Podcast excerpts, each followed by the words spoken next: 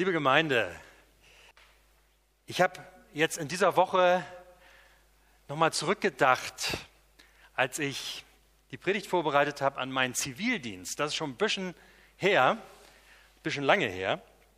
Da habe ich in der Altenpflege gearbeitet, in der mobilen Altenpflege beim Roten Kreuz. Und ich bin fast anderthalb Jahre und auch später noch, danach habe ich noch ein bisschen weitergemacht, ähm, umhergefahren, um ältere Menschen zu unterstützen, zu betreuen, zu pflegen. Und das war für mich eine, eine unglaublich wichtige Erfahrung, die ich damals gemacht habe. Eine ganz wichtige Erfahrung, die ich auch für mein Leben so mitgenommen habe. Bis zu dem Zeitpunkt kannte ich ja nur als älteste Menschen meine Großeltern so wirklich. Die hatte ich natürlich immer wieder erlebt. Aber da habe ich plötzlich ganz viele ältere Menschen kennengelernt. Ich hatte täglich Kontakt mit Alten, mit Kranken, mit Gebrechlichen, auch mit dementen Menschen. Und da hatte ich plötzlich so vor Augen, was es eigentlich heißt, nicht mehr so agil und voller Kraft zu sein, so wie ich mich damals fühlte, so Anfang 20, so mit 22. Da habe ich plötzlich vor Augen gehabt, wie es sein kann, wenn man angewiesen ist auf die Hilfe anderer und wenn man auch irgendwann stirbt. Denn auch das kam in der Zeit natürlich vor. Und das war für mich als junger Mensch wirklich sehr heilsam, dass ich gemerkt habe, so ist das. So wie ich das gerade erlebe, wird es nicht immer sein. Und irgendwann wird das Leben auch langsam mal zu Ende gehen. Das gehört dazu. In unserem heutigen Predigtext wird uns das nochmal vor Augen gehalten. Und ich denke, Gott will uns lernen, wir haben vorhin schon so ein bisschen das bei Daniela auch gehört in der Begrüßung, in welchem Alter wir auch sind. Es ist immer Zeit, um zu Gott umzukehren. Und davon handelt unser Predigtext, den wollen wir jetzt hören.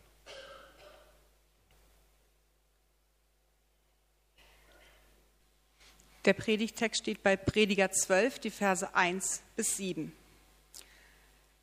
Denk schon als junger Mann an deinen Schöpfer, bevor die beschwerlichen Tage kommen und die Jahre näher rücken, in denen du keine Freude mehr am Leben hast.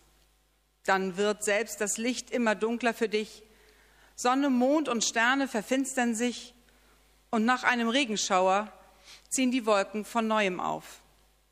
Deine Hände mit denen du dich schützen konntest, zittern. Deine starken Beine werden schwach und krumm. Die Zähne fallen dir aus. Du kannst kaum noch kauen und deine Augen werden trübe.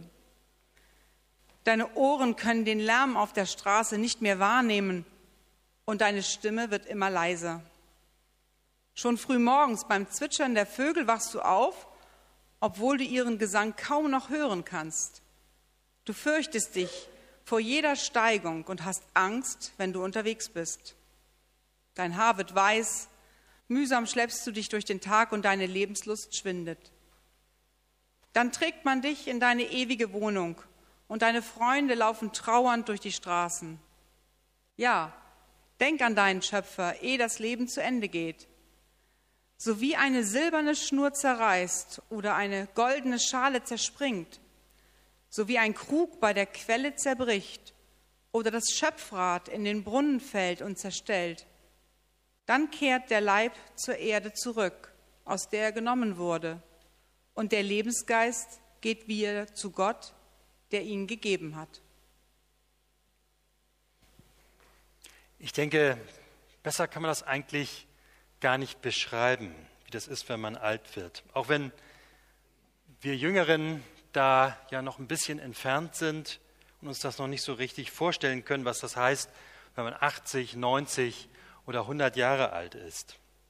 Aber die Älteren unter uns, die vielleicht dichter dran sind, die können das sicher bestätigen. Und es deckt sich zumindest mit meinen Erfahrungen, die ich mit älteren Menschen in der Pflege gemacht habe. Am Ende des Lebens dreht sich bei vielen häufig vieles um Krankheiten zum Beispiel. Das habe ich so erlebt. Das Denken ist auch nicht mehr so klar und schließlich geht auch ohne Begleitung fast gar nichts mehr, so wie wir es eben gehört haben im Predigtext. Worauf will der Prediger eigentlich hinaus? Er sagt, denke schon als junger Mensch an dein Leben, an deinen Schöpfer, bevor die beschwerliche, beschwerlichen Tage kommen und die Freude am Leben schwindet. Darum geht es ihm in diesem Abschnitt. Ich habe das damals oft erlebt. Also es war ja nicht so, dass es gar keine Freude mehr gab in irgendeiner Weise. Wir hatten auch schöne Zeiten, auch äh, zusammen, wenn wir Spaziergänge gemacht haben oder wenn es ein gutes Essen gab oder wenn äh, Begegnungen da waren. Aber es war schon deutlich zu merken, dass die Lebensfreude weniger geworden war. Und manche, die schon kränker waren und ja, auch schon länger krank waren, die sagten dann manchmal auch, dass sie hofften, dass sie bald gehen könnten. Auch das gab es immer wieder. Ich bin schon oft Menschen begegnet, die gesagt haben, Sven, wenn ich alt bin, dann denke ich über den Glauben nach. Und dann komme ich auch mal in die Kirche. Ja, aber ich habe da noch keine Zeit für. Das ist keine Seltenheit. Eine Lehrerin von mir hat mal gesagt, Glaube und Religion, das ist doch das Sahnehäubchen auf dem Leben. Da, wenn ich pensioniert bin, dann kümmere ich mich darum. Ich glaube, dass nicht wenige Leute so denken. Beim Prediger ist das ganz klar, wie er dazu steht. Er sagt, das kann dann zu spät sein.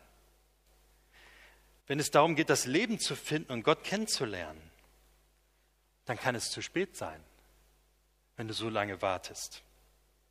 Klar, wir wissen alle, wer auf dem Sterbebett Jesus findet, der ist errettet und der wird in Ewigkeit bei ihm sein.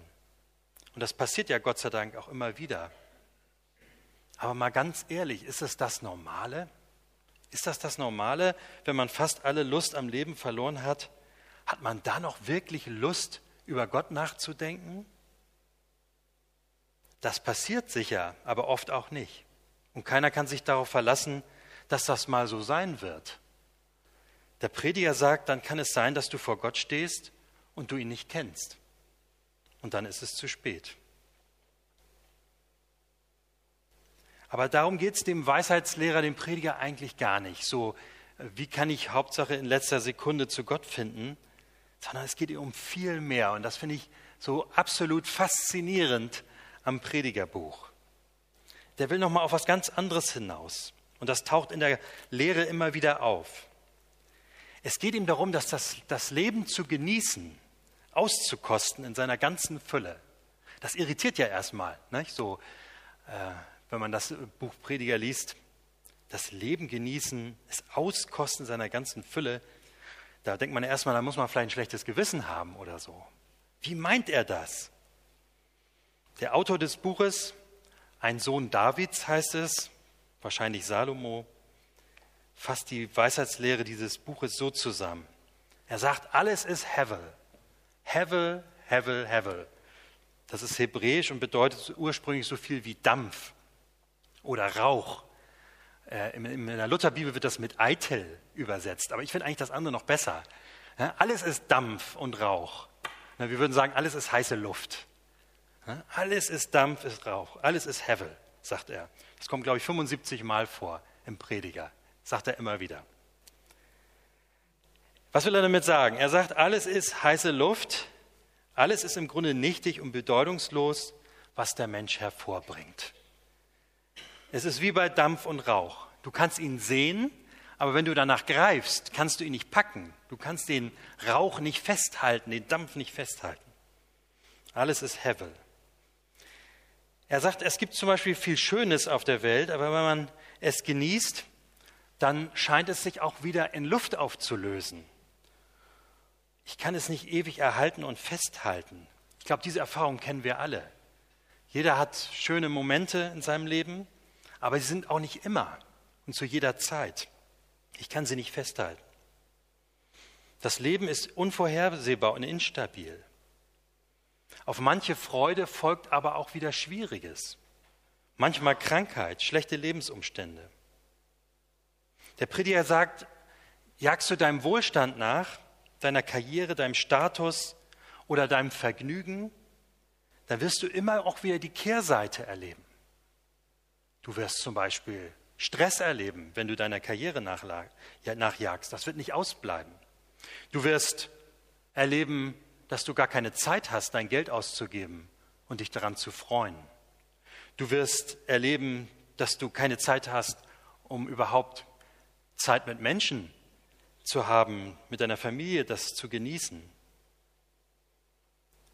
Du wirst immer wieder erleben und die Erkenntnis haben, dass nach diesen Hocherlebnissen irgendwann auch wieder der Alltag anklopft und es normal weitergeht. Und ich glaube, damit trifft er auch einen Punkt, der total modern ist. Man muss ja überlegen, es ist ja tausende von Jahren alt, dieses Buch. Aber das ist total modern. Ich glaube, das ist das, was wir häufig, häufig heutzutage bewusst und unbewusst machen. Ne? Wenn Menschen Burnout haben, wenn Menschen unter der Sinnlosigkeit ihres Lebens leiden oder wenn wir in diesen Konsumwahn verfallen, zu glauben, durch noch mehr Dinge noch sinnvolleres Leben zu bekommen.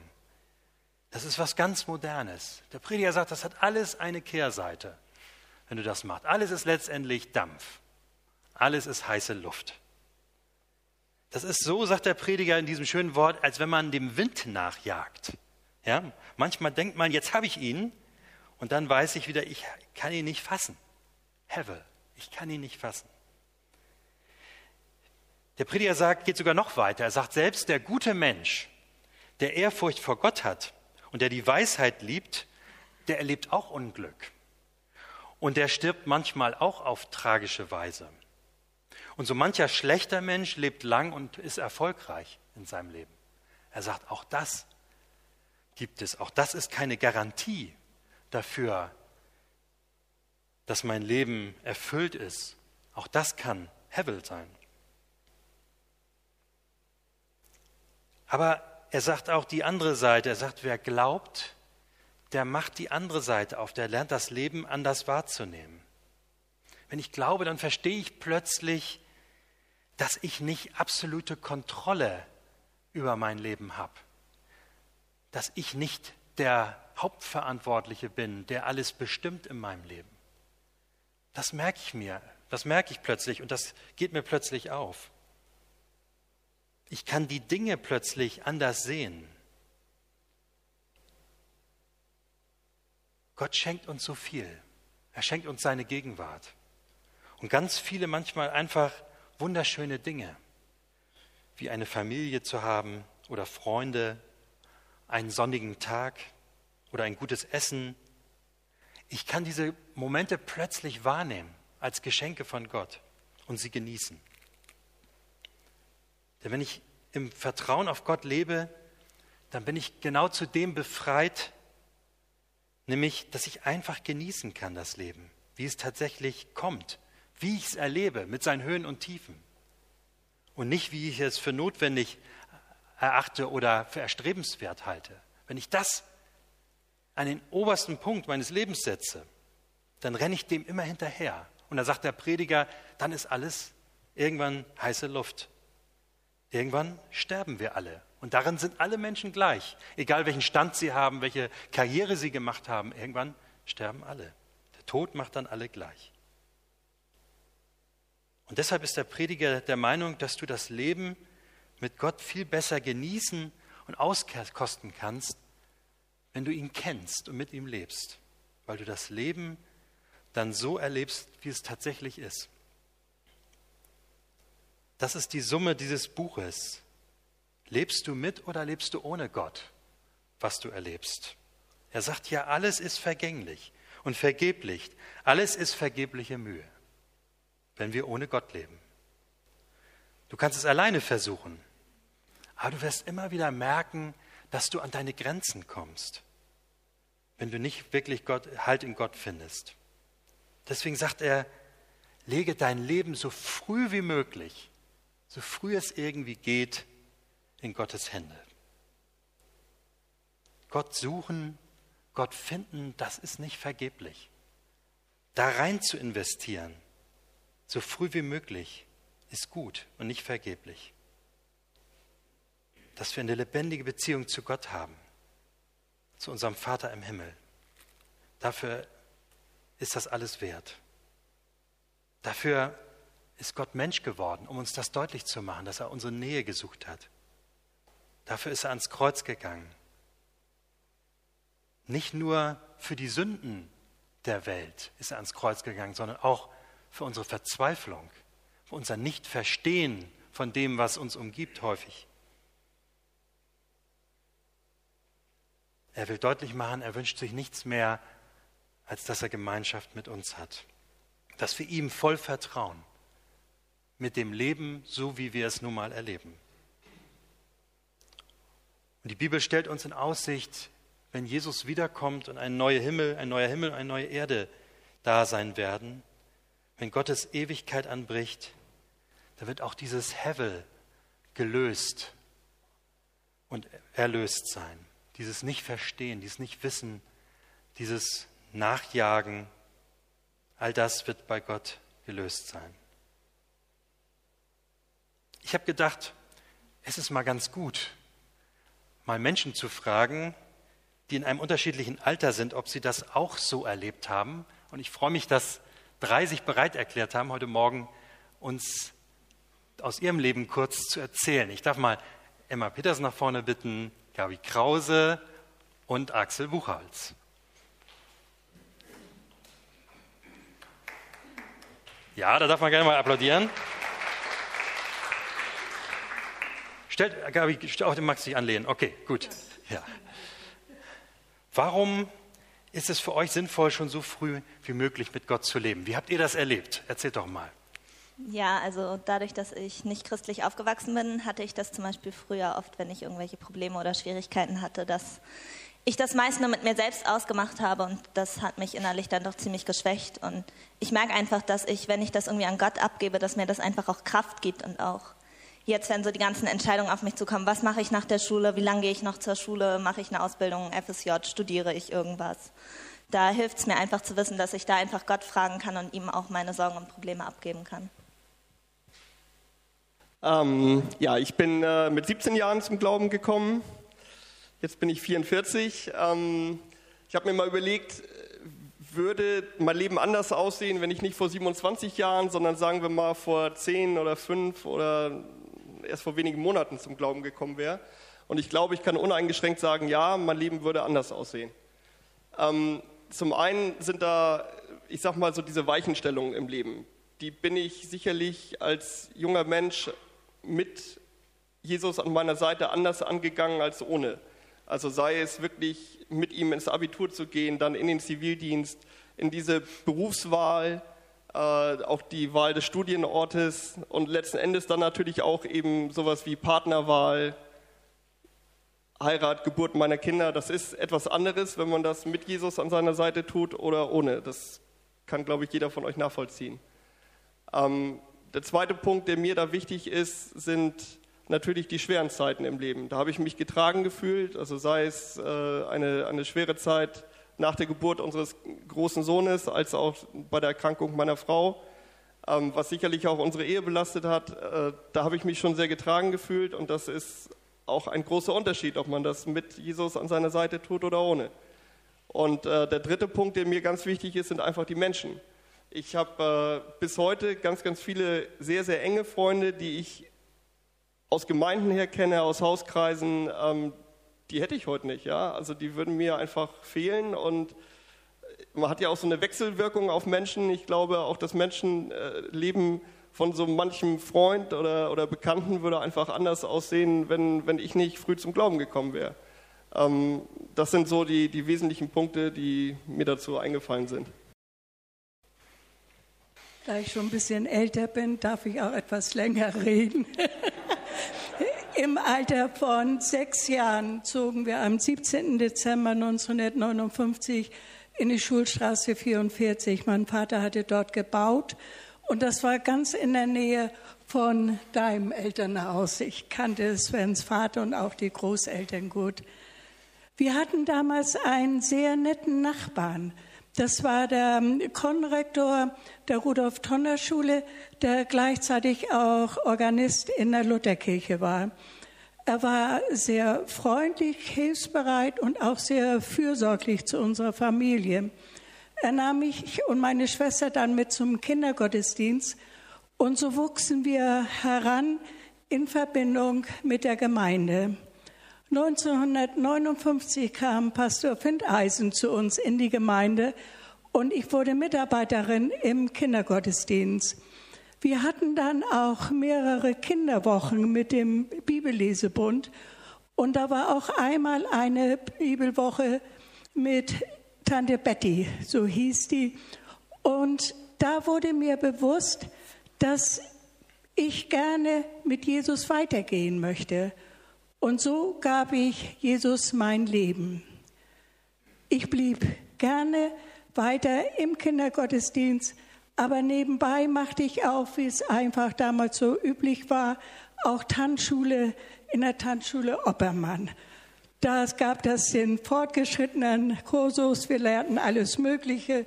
Damals tanzten wir Boogie und heute tanzen wir den Rollstuhl Boogie oder den Rollator Boogie. So ändern sich auch die Zeiten. 1963 kam Pastor Hausen zu uns in die Gemeinde und er richtete eine Jugendstunde für Konfirmierte ein. Meine Schwester ging hin und ich durfte dann auch mitgehen.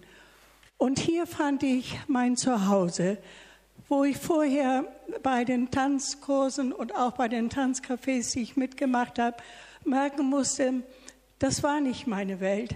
So fühlte ich mich in der Gemeinde richtig wohl. Ich durfte dort wachsen und lernte auch viele Menschen kennen, die mich im Glauben prägten.